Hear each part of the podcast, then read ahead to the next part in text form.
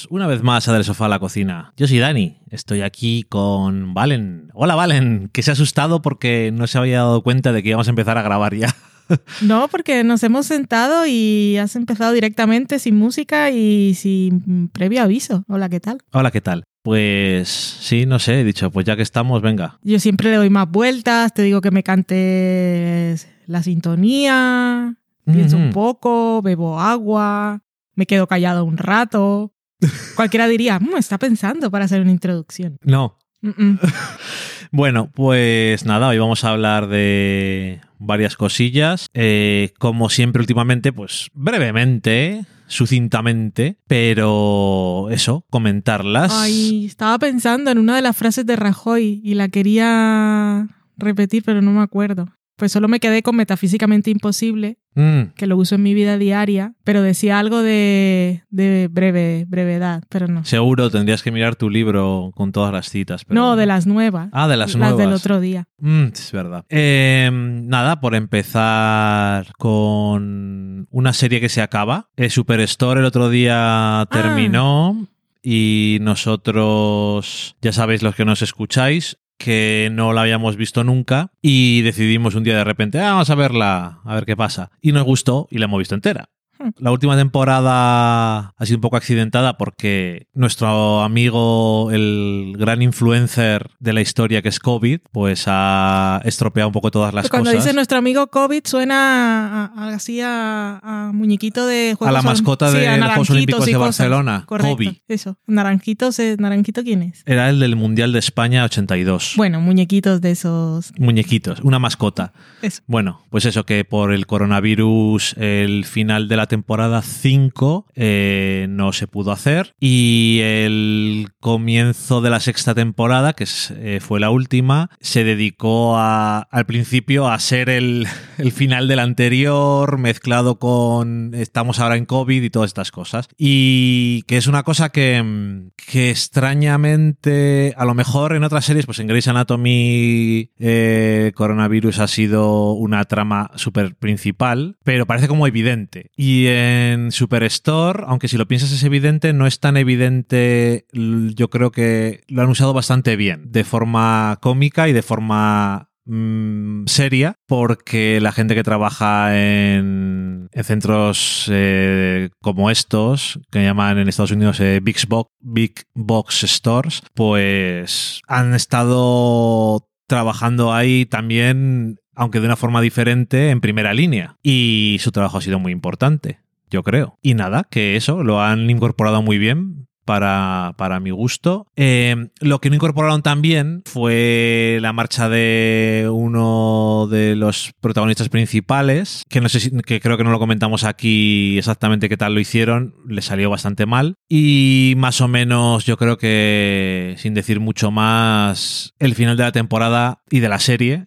Ha quedado bastante, bastante bien. De hecho, tirando a muy bien. Y lo único que le pones de pero es. "Ay, se me ha hecho corto. Pero la verdad es que el final me ha parecido bastante impecable. De los últimos que hemos visto en los últimos años, ha estado muy bien. ¿A ti qué te pareció, Valen? A mí el final me parece de los mejores finales de cualquier comedia y por ende de serie en general. Les quedó muy muy bien. Quedó bonito y luego viendo a la gente de TV Time que había hecho que eso, eso que siempre quiero hacer y que nunca hago, que es volver a ver los primeros episodios antes de ver el final de una serie.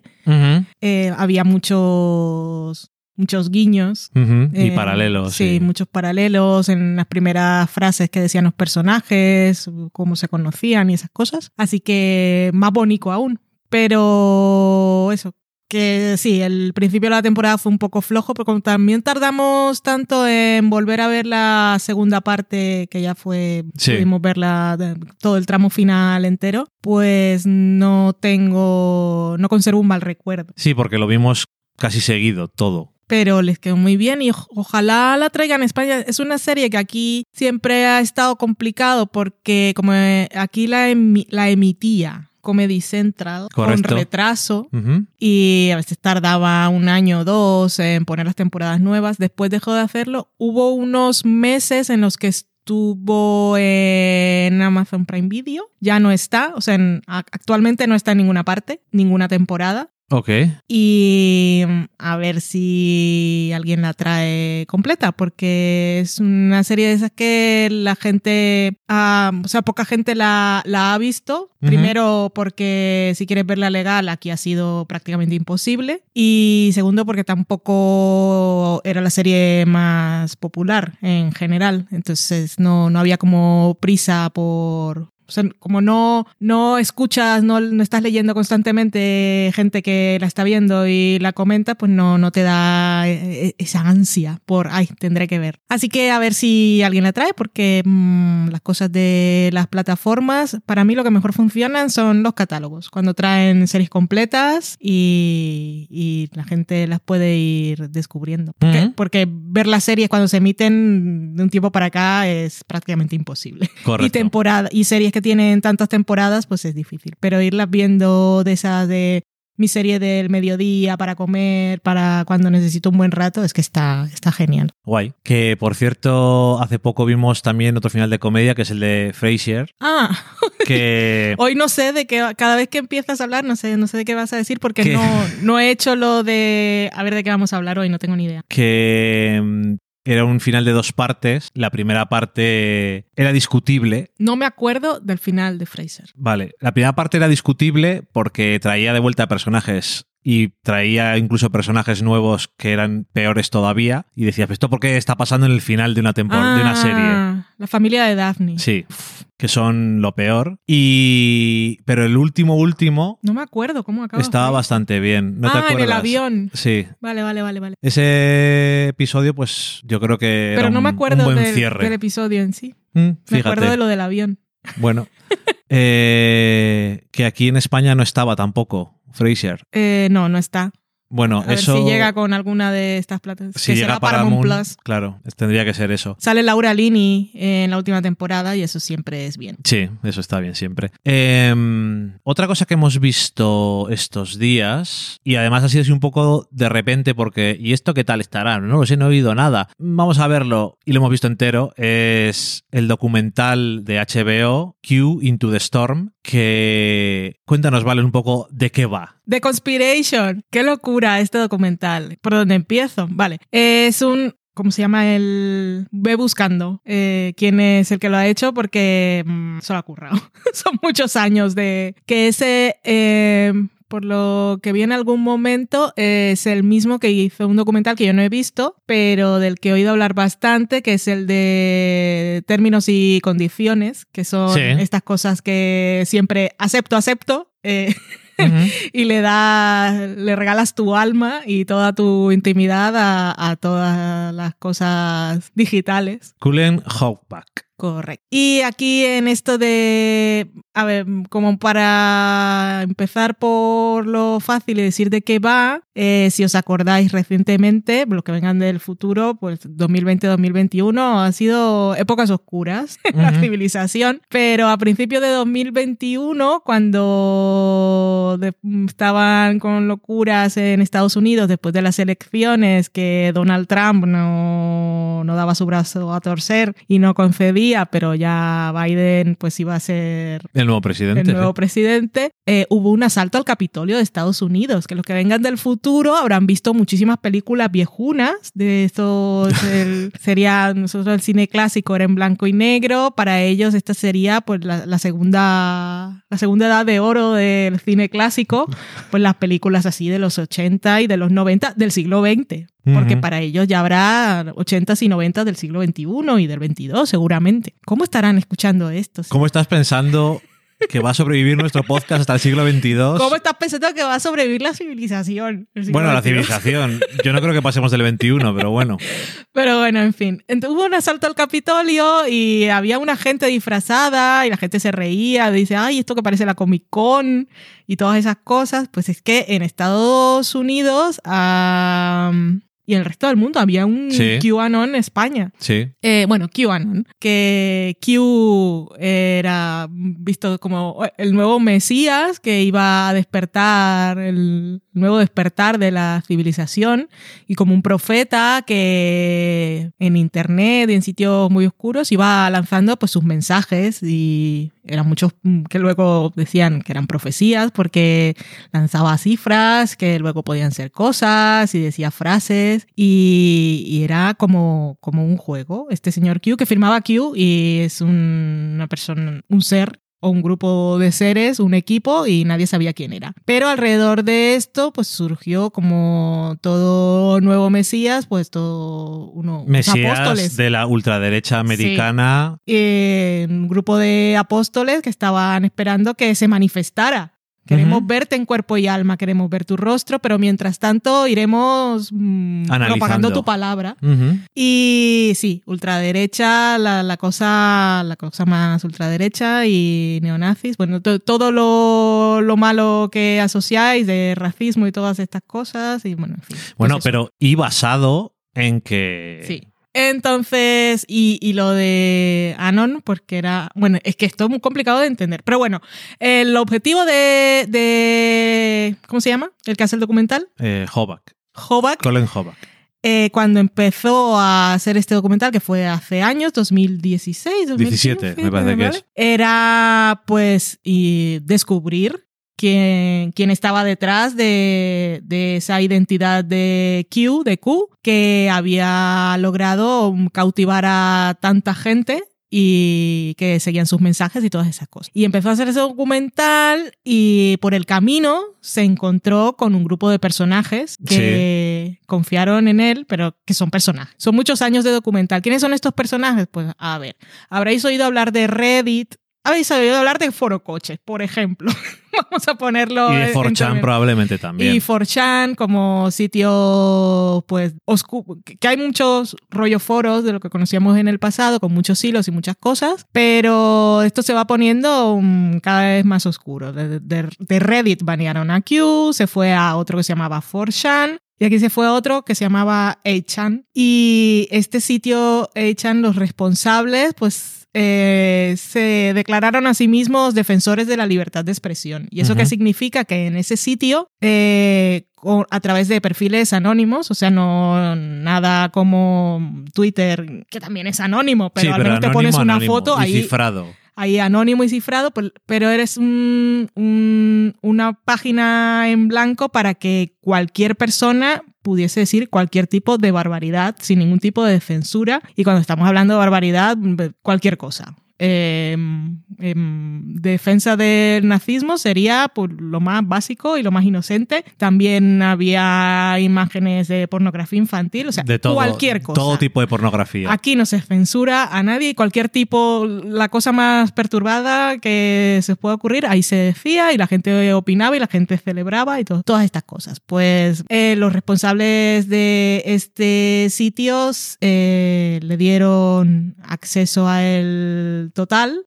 Esta, esta cosa de Q solo podía, solo escribía allí y, y allí lo seguían sus, sus seguidores, sus apóstoles. En fin, esto os voy contando cosas así que suena un poco random y que suena un poco a risa, pero lo bueno de este documental se encuentra con estos person que son personajes, pero en sus seis episodios, aparte de seguirlos a ellos y de hablar con seguidores de Q y todas estas cosas, también te hace mucho historia de Internet, historia de Internet reciente, pero también de lo que es eh, libertad de expresión, cuáles son sus límites, cuáles son sus contradicciones, eh, cuál es el dilema que plantea, las leyes de Internet y, y también te pone todo lo que iba ocurriendo en los años en el que iba haciendo el documental, un poco en contexto con cosas que habían ocurrido similares en, en, en otros sitios y aunque no fuera solo Internet. Hay mucho de Mr. Robot y, y básicamente, el, básicamente no, pero una de las cosas más interesantes que tiene el documental es em, demostrar una vez más lo fácil que es manipularnos. Y digo manipularnos porque siempre nos, gustaría pensar que no somos víctimas fáciles de este tipo de manipulación.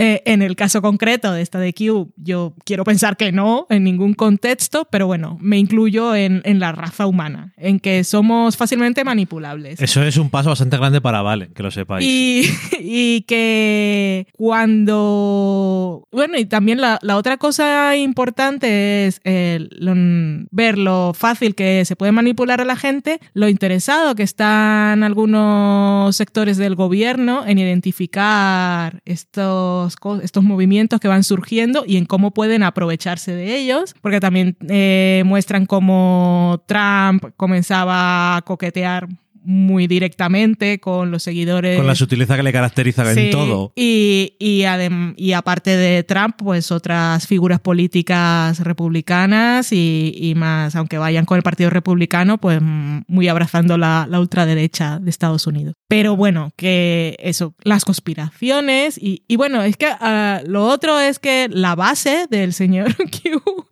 eh, una de ellas, y lo que defendía la gente es que atacaban a, a, los demócratas en Estados Unidos y también a Hollywood, bueno, porque siempre las estrellas son más demócratas y tal. La élite liberal. Sí, la élite liberal de Estados Unidos. El argumento es, eh, y no exageración y no suena a risa, pero a ellos les, les pareció una cosa importante que defender y contra la que luchar, es que eran todos pedófilos y que mataban y comían niños. Sí. Y que incluso los servían en algunos restaurantes. Y esto para ser jóvenes, para, eternamente. para mantener la juventud. Y en algún momento eh, entrevistaron a Trump durante estas nuevas elecciones y le preguntaron en, en alguno de los, no, no, debates, sino las entrevistas estas que les hacían uh -huh. uno a uno, eh, que si él, si él se identificaba con el movimiento este y si los apoyaba, y lo que Trump decía era es que están en contra de la pedofilia, ¿no? Pues eso me parece una cosa buena que apoyar.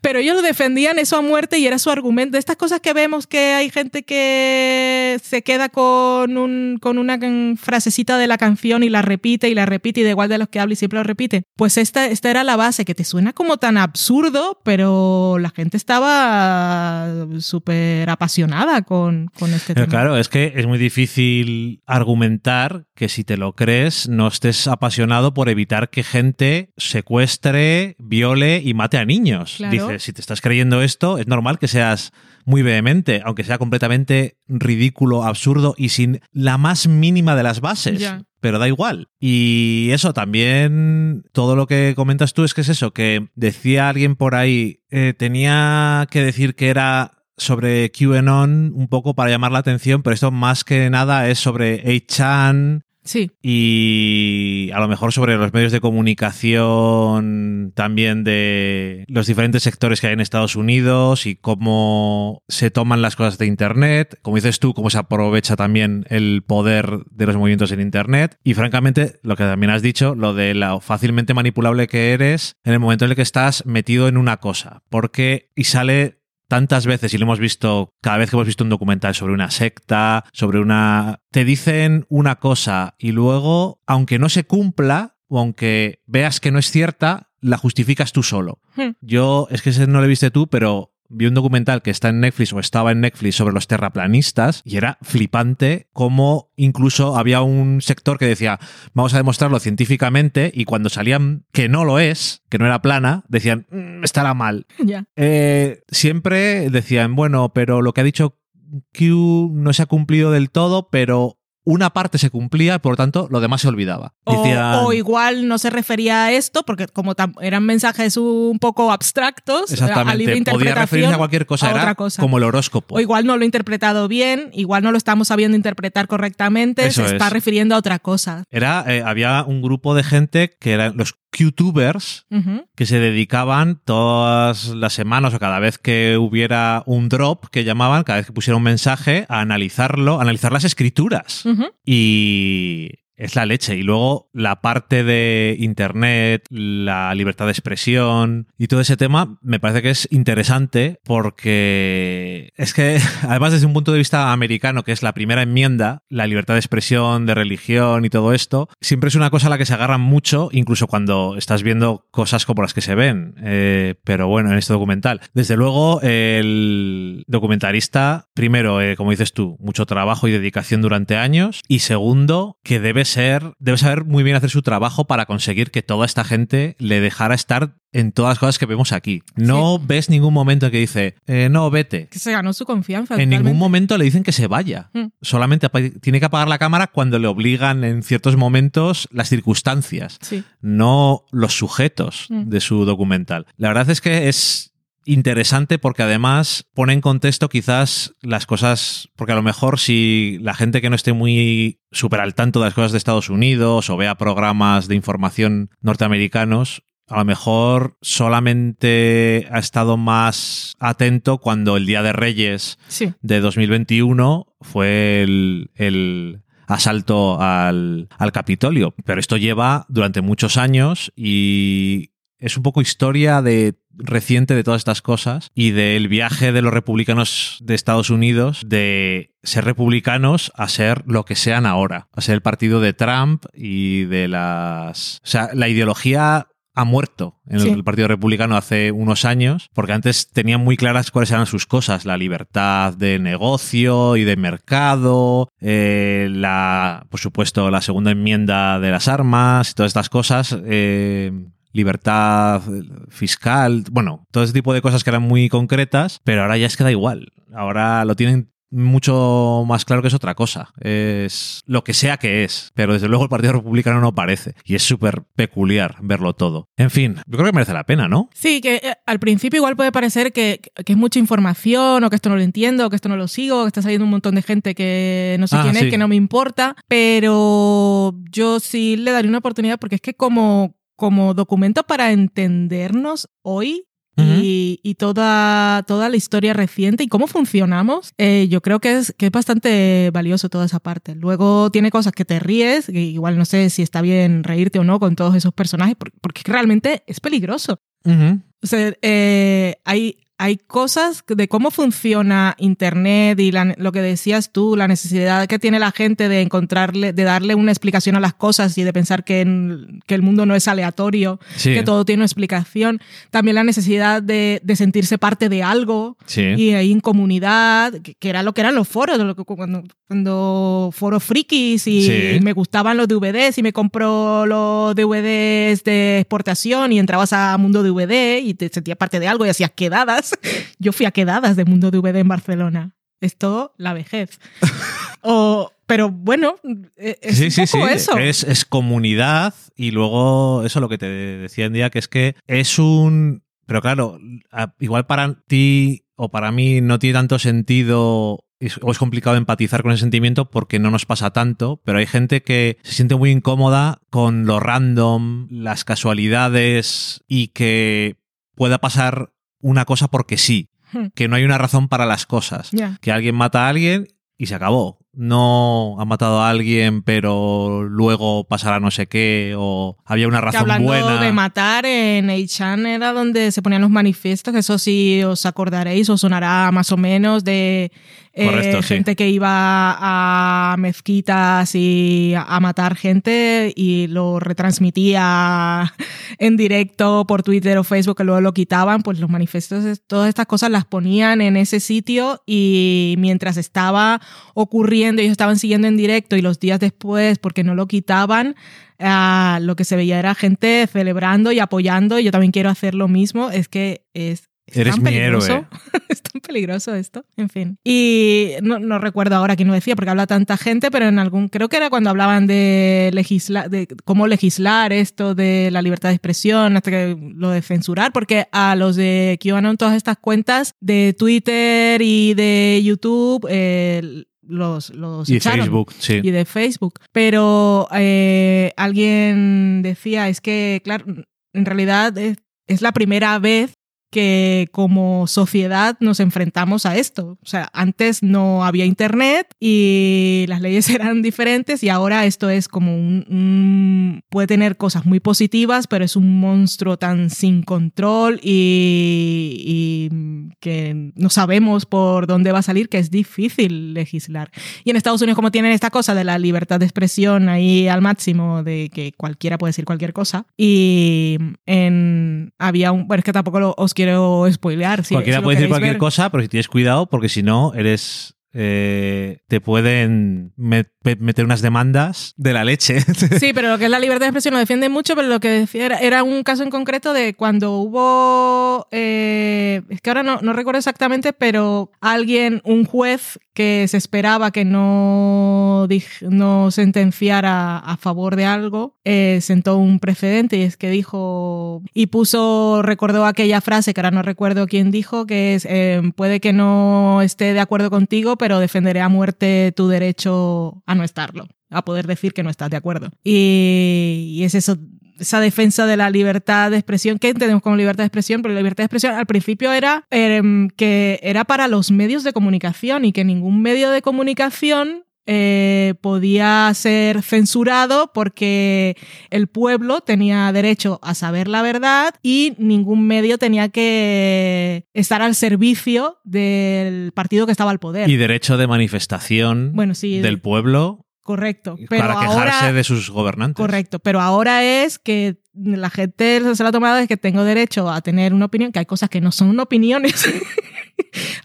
pero bueno, en fin, no, no venimos a hablar de eso. Que, eh, es, que es complicado. Es muy curioso porque ponía un ejemplo en Estados Unidos, y no recuerdo cuándo era, si en los años 70, que un grupo de neonazis hicieron una manifestación. Eso era lo que quería decir. En, en un pueblo donde había miles de supervivientes del holocausto nazi mm. y la gente estaba súper en contra y tal, y a este eh, grupo de neonazis defendió su derecho a hacerlo un abogado eh, liberal, porque hmm. dijo, en el momento en el que puedan prohibir esto, es un precedente para poder prohibir cualquier cosa. Como por ejemplo, me estoy manifestando en contra de que el alcalde haga no sé qué. Sí, y ahora cualquier cosa puede, cualquier persona puede decir cualquier cosa y estamos en ese punto de que mm, todas las opiniones, mm, aunque estén atentando contra las libertades de la persona que está al lado, o sea, puede venir una persona supremacista blanca y decirle a una persona que tiene al frente que es negra, puede decirle lo que quiera, porque es su libertad de expresión.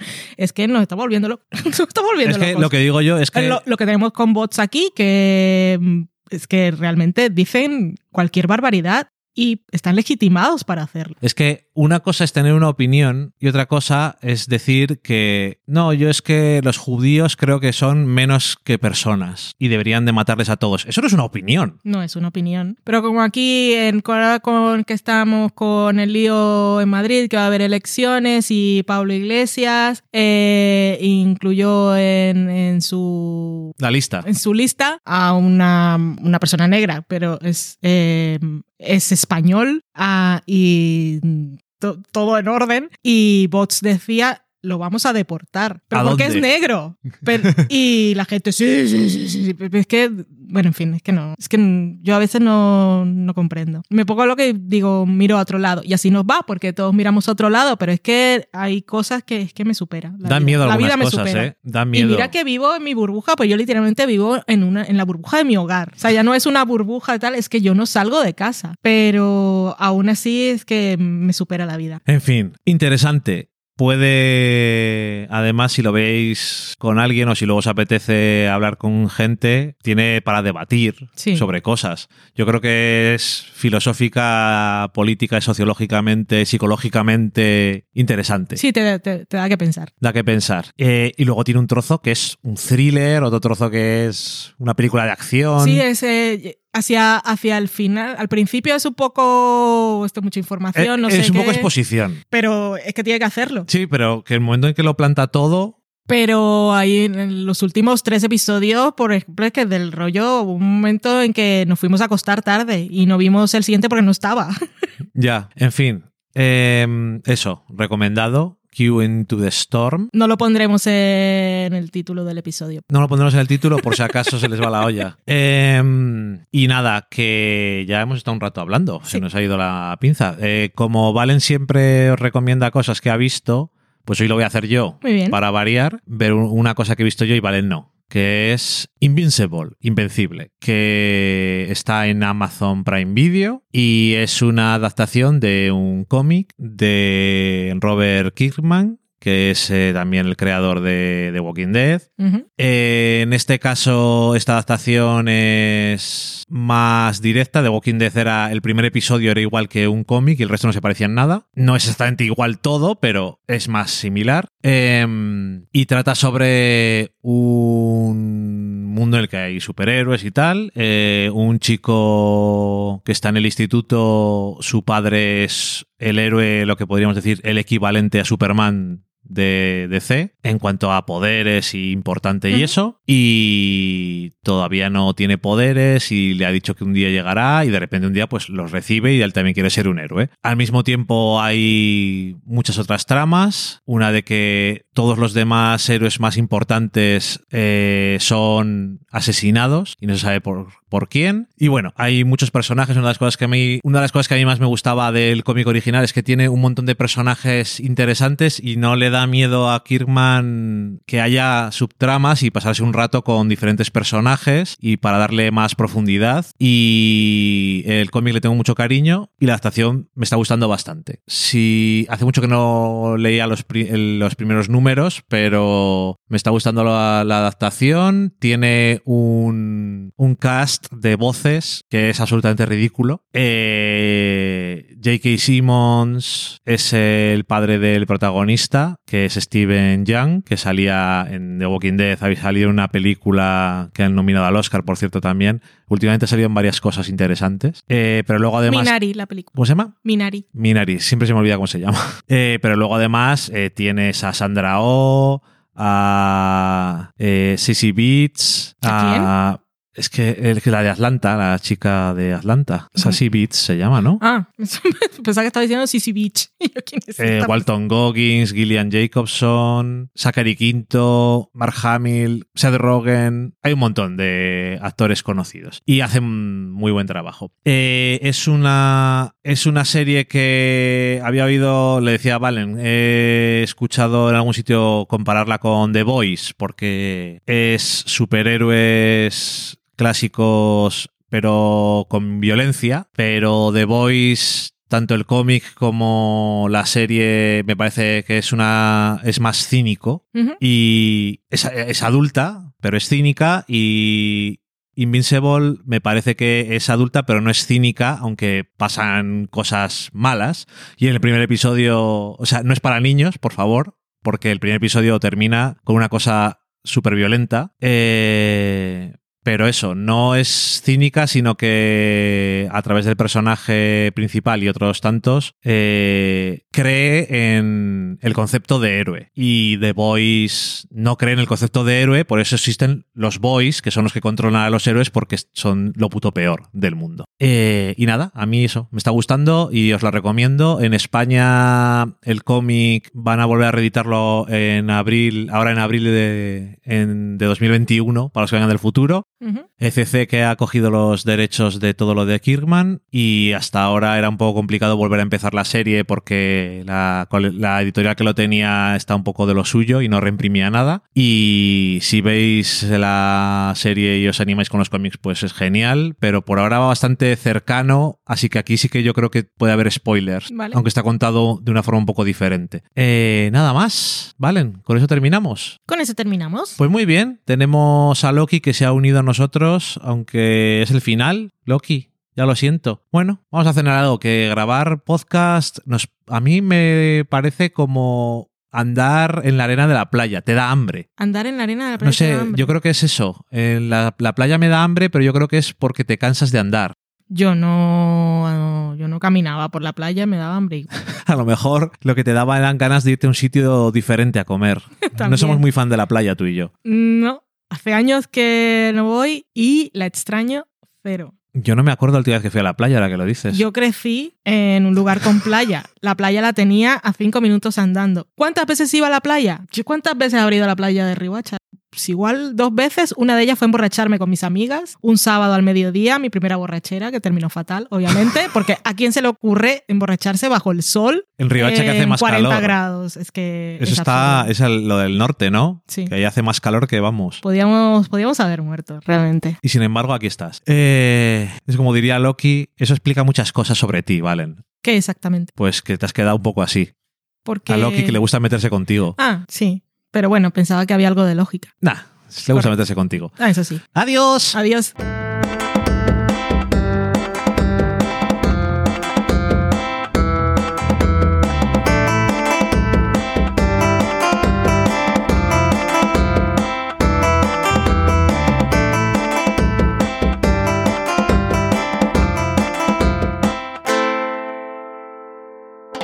Diría, por eso eres tan tonta mujer, porque te pusiste a beber, te dio el sol y te quedaste tonta para siempre. Acabáis de saborear un programa del podcast Del sofá a la cocina. Para prepararlo hemos usado los siguientes ingredientes. Un Dani, una Valen y una licencia Creative Commons, reconocimiento no comercial compartir igual. Cuando tenemos los ingredientes, los picamos muy finos, los dejamos pochando en una sartén y cuando estén caramelizados, los mezclamos con la licencia Creative Commons, que, cuidado, no admite uso comercial de la obra original ni derivadas, que se tienen que distribuir con la misma licencia que la original, siempre citando a los creadores. Después de 10 minutos, condimentamos la mezcla con iTunes, iBooks, Twitter y un poco de Facebook. Si no encontráis las adecuadas en el mercado, buscad el nombre del blog. A continuación, introducimos en el horno y, después de 30 minutos, lo servimos aderezado con música distribuida con licencia Creative Commons a través de Jamendo. Al final del post correspondiente vienen especificadas concretamente. Si tenéis alguna duda con respecto a la receta o a cualquier otra cosa, podéis preguntarnos a través del correo electrónico del sofá a la cocina @gmail.com. Buen apetito.